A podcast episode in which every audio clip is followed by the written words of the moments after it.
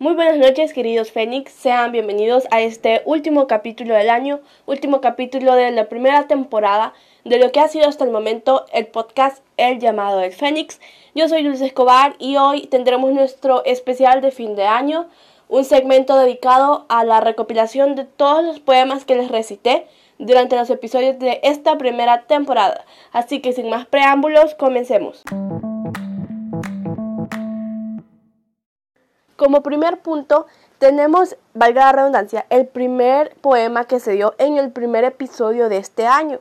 Tenemos el poema Bajo la Galera, en el cual tocamos temas interesantes como lo que es la monotonía, que se dio durante el encierro de la pandemia, los días siempre iguales y todos los cambios, tanto físicos y emocionales, que experimentamos durante esta época, durante este tiempo.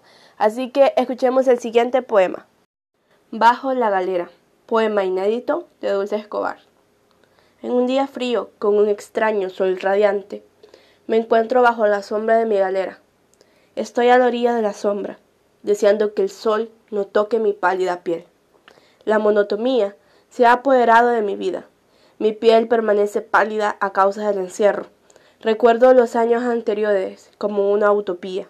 Mis delicadas manos, en las cuales habitaban largas uñas, ahora están pobladas de callos, las uñas cortadas al ras, y la palma, la palma de una joven estudiante, transformada en la palma de una ama de casa. Mi cara no reconoce el glorioso astro. El viento pareciese no conocer mi casa. Las horas transcurren siempre iguales y mis flácidos sentimientos recorren día a día la pequeña morada. Pero como es de esperarse, en este podcast no dejamos de lado el amor, o bueno, el desamor, sentimiento que abundó en el episodio número 2 titulado Ella volvió, episodio en donde describimos exactamente lo que es ser dejado en la friendzone sin ni siquiera haber intentado salir de ella. Así que si te sientes identificado o identificada, escucha el siguiente poema Ella volvió. Ella volvió, poema escrito por Dulce Escobar. Se estiró en la cama, boca arriba, y dijo, Siempre la dama y nunca la novia. Era una frase de una película para niños que vio de pequeña. Fue evidente. No lo amaba. Simplemente se sentía sola. No pudo llorar como en el pasado. Actualmente poseía un dolor en el pecho. Estaba decepcionada.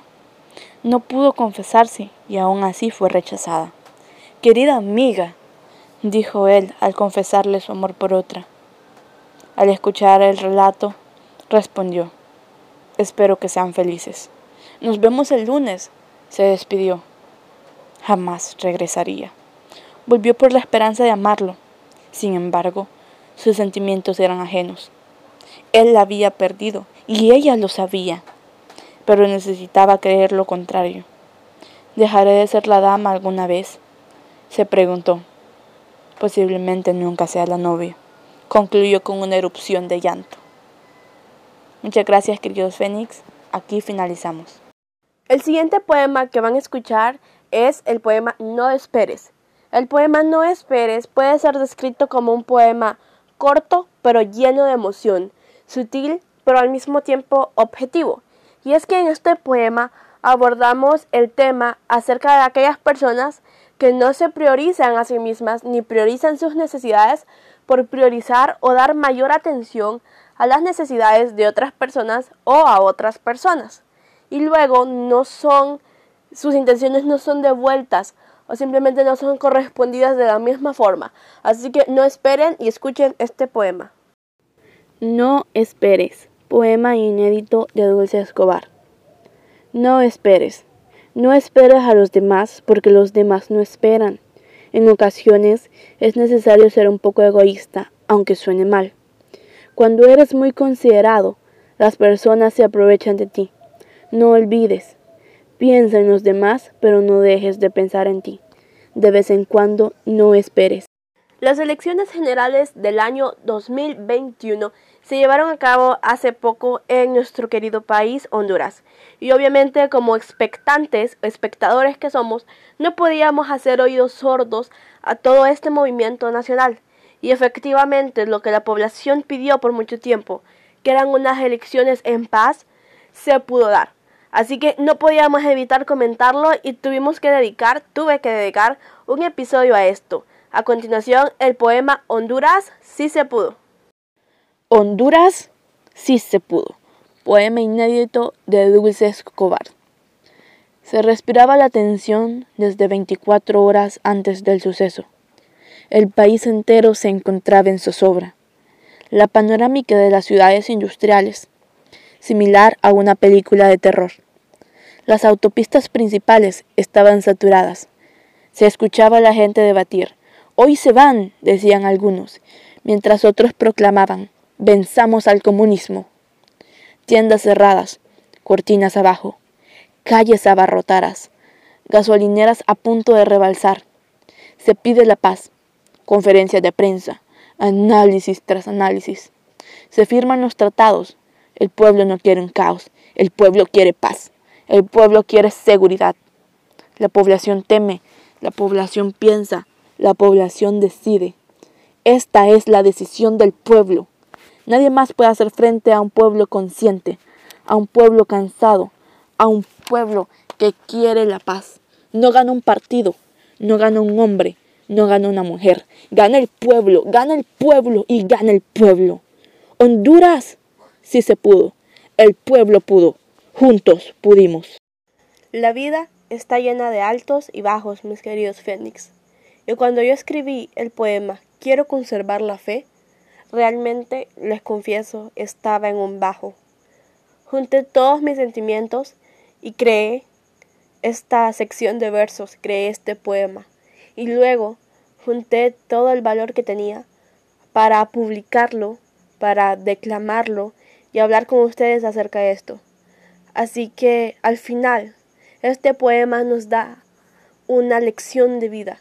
Y es que a pesar de que las cosas no tengan ni pies ni cabeza, siempre hay una manera. Y debemos conservar la fe y creer en nosotros mismos o creer en aquello en lo que depositamos nuestra fe y creer en que todo va a estar bien. Debemos seguir adelante.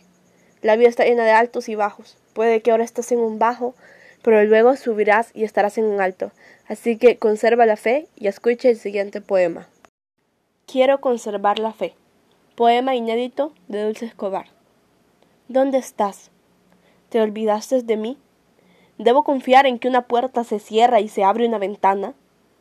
todo se torna oscuro. Intento mantener la fe. Han pasado cosas peores. Sin embargo, siempre había una forma. No veo una forma. ¿Estás a mi lado? Se supone que ahí estás. No despiertes, grito a mi ser. No puedes volver atrás. No ahora, no así. Mantén la fe. No sé qué hacer. No puedo hacer nada. ¿Es otra prueba? ¿Es la salida? o mi camino es muy diferente al tuyo. La lluvia sacude mi alma, sostengo frenéticamente mis rodillas, quiero conservar la fe. Lo diré una vez más, todo va a estar bien, no hay nada que temer.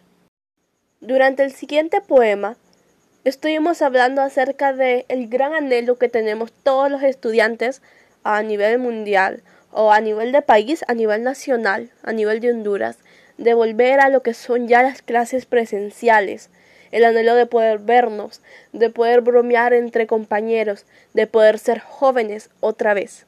Así que este anhelo se describe en un par de versos, los cuales junté y convertí en el poema Vida de Estudiante. Así que recordemos que somos jóvenes y llenémonos de esperanzas a pesar de las dudas y mantengamos altas nuestras expectativas acerca de nuestra vida como estudiantes.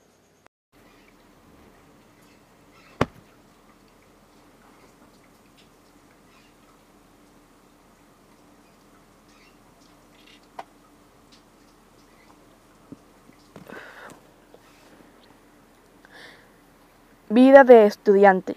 Poema inédito por Dulce Escobar. Hay tantas cosas que hubiera querido hacer, tantas metas por las que correr y demasiados sueños por volver realidad. Todo se fue. Los ruidosos salones de clase, los viajes en coche, las golosinas heladas al final de la jornada, los chistes entre amigos. Extraño es entonces. Esa vida jamás será igual. Quiero jugar bajo el sol junto a mis amigos. Quiero un amor de verano. Quiero los aplausos del salón. Quiero planchar mi uniforme. Quiero ilustrar mis zapatos.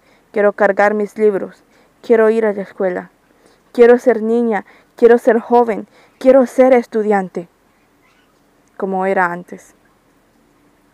Muchas gracias. Fobia, bulimia, anorexia, autoemigración, baja autoestima, inseguridad Palabras claves para definir el siguiente poema, Eusoptrofobia. Literalmente una fobia. Fobia a los espejos, incomodidad e impertenencia física que los jóvenes llegamos a poseer y que no solo los jóvenes, sino las personas de cualquier edad llegan a poseer en su vida. Así que aprendamos a amarnos un poco más y escuchemos el siguiente poema que empatiza con esa parte débil y sensible de cada uno de nosotros, esa parte que tiene inseguridades, esa parte que es imperfecta, pero que a pesar de todo eso, debe aprender a amarse y a respetarse tal y como es. Eisoptrofobia, poema inédito de Dulce Escobar. Estoy harta, no me siento bien aquí dentro, desconozco mi cuerpo, es similar a un recipiente vacío. Palpo mis brazos, sin embargo, no logro percibirme. He cubierto los espejos, pues me producen horror. Las cámaras son mis enemigas y los ojos ajenos, armas que continuamente me fusilan. Intento no llamar la atención.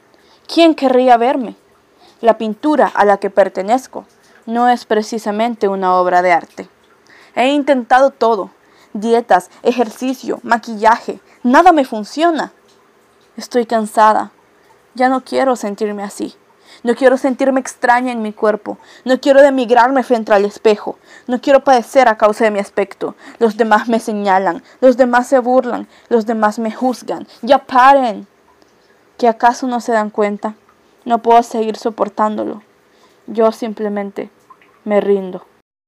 Los efectos de la Navidad. El episodio más reciente de este podcast y con el que muchos se pudieron haber sentido identificados. Por otra parte, el poema, titulado de manera distinta, La Navidad en el Cielo, fue un poema muy significativo para mí, lleno de sentimiento, lleno de emoción, debido a que lo hice basándome en mis vivencias. Y aunque muchos se sientan identificados con gran parte del podcast, gran parte de ese episodio, muchos otros se sentirán identificados con el poema. Hemos perdido a muchos seres queridos en estos últimos dos años. Muchas personas perdieron a seres queridos y ahora, gracias a eso, las navidades tienden a teñirse un poco de gris. Pero recordemos que estas personas ahora son seres de luz, personas que están en un lugar mejor. Y recordémoslas como aquellas personas que nos amaban y que nos tenían mucho cariño y nosotros de igual manera correspondíamos a este. Recordemos lo bueno e intentemos mantenernos alegres para estas fechas. El año está a punto de terminar y tenemos que estar al 100. Poema la Navidad en el cielo. Inédito. Dulce Escobar. Las campanas suenan. Los niños ríen. Todo el vecindario se ilumina con luces y los corazones se ruborizan de alegría. Mientras tanto, mi casa se mantiene oscuras. Nunca he tenido espíritu festivo. Soy amante a la simpleza, al contrario tuyo. Tú eras quien teñía de colores mi Navidad. Eras quien cocinaba junto a la abuela, que tampoco está más con nosotros. Preparabas el amigo secreto, invitabas a la familia, adornabas el corredor. Recuerdo con nostalgia las navidades pasadas. La casa estaba llena de risa y los niños corrían sin parar. Tu voz escandalosa llenaba la habitación y tu actitud nuestras almas. La Navidad regresó, pero tú no. Veo a los demás muy contentos y yo intento no romper en llanto a cada momento. Mi ser anhelante grita sus nombres y en el fondo deseo que la Navidad permanezca como tú preferías. En esta hora te deseo feliz Navidad hasta el cielo. Queridos Fénix, el año se termina y nuestra primera temporada también. ¿Qué les puedo decir? El tiempo ha volado. Comenzamos ya a finales de este año, pero eso no quita que haya sido una muy buena primera temporada. Les agradezco porque todos me han acompañado en este gran viaje. Era mi primera vez animándome con lo del podcast y la verdad No sé qué tal lo hice, a mí me parece que lo hice bien, no sé ustedes qué piensan, pero espero haber llenado sus expectativas y espero que durante el siguiente año, el año 2022, que está a punto de comenzar, podamos seguir todos juntos, llenos de emoción y haciendo las cosas todavía mucho mejor, expandiendo nuestro auditorio, sigan compartiendo los podcasts, puede que haya mucha gente que se siente identificada con ellos y muchas gracias por haberme acompañado hasta aquí.